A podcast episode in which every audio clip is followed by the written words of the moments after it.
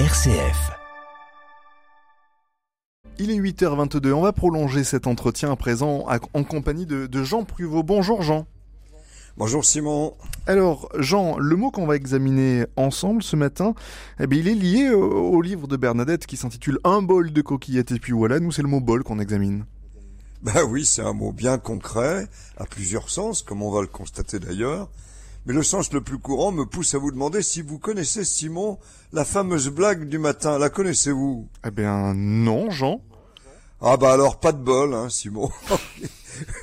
oui, c'est vrai que dès le matin, c'est vraiment la malchance si on n'a pas de bol pour notre café, notre chocolat ou, ou notre euh, tasse de thé. Mais c'est le moins qu'on puisse dire. Bon, Jean, plus sérieusement, vous nous racontez tout de même l'origine de ce mot bol eh bien, si on consulte nos dictionnaires français, tous disent qu'il vient de l'anglais bowl, O-W-L, qu'on a emprunté euh, en 1760, en l'adoptant tel quel dans son orthographe anglaise. Mais très vite, Dès 1792, il est francisé, B-O-L, mais il faut aller plus loin, même s'il n'entre dans le dictionnaire de l'Académie qu'en 1835 avec cette définition.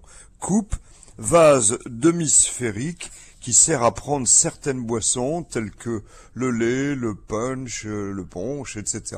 Avec ces exemples, un bol de porcelaine, de faïence, d'argent. Il se dit aussi de ce qu'un bol peut contenir un bol de lait, de tisane, un demi-bol de punch.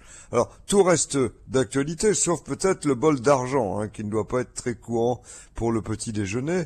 Mais le demi-bol de punch renvoie au fait qu'en 1653 était apparu dans notre langue le mot bol ponge, reprise de l'anglais bowl of punch. Le mot anglais bowl date en fait du milieu du Xe siècle, et comme le mot bal, euh, BA2LE, il est issu d'une souche indo-européenne de même prononciation et signifiant enflé, comme l'est en effet un bol ou une balle. En français, euh, de fait, jusqu'au milieu du XIXe siècle, le bol est surtout associé au punch avant de se remplir de boissons non alcoolisées. Il faut aussi signaler que le bol a un homonyme du latin bolus, boule, lui-même euh, venu du grec bolos, motte de terre, et qui a désigné, donc en français, dès 1256, une grosse pilule à la forme d'une boule, donc avant de devenir euh, le peu ragoûtant euh, bol alimentaire, cette masse d'aliments mastiqués. Et l'expression pas de bol, alors Jean, elle vient d'où?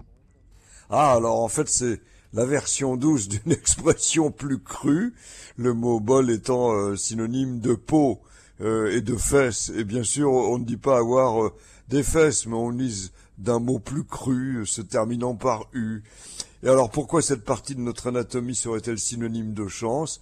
Alors les étymologistes n'en disent rien, mais ils laissent entendre que tout de même c'est un avantage qu'un beau postérieur. Bon alors on n'en dira pas plus. Hein. Revenons à notre bol de café ou de bon lait chaud. Eh bien on vous laisse le déguster tranquillement Jean Pruvon. On retrouve demain à partir de 8h22 à demain Jean.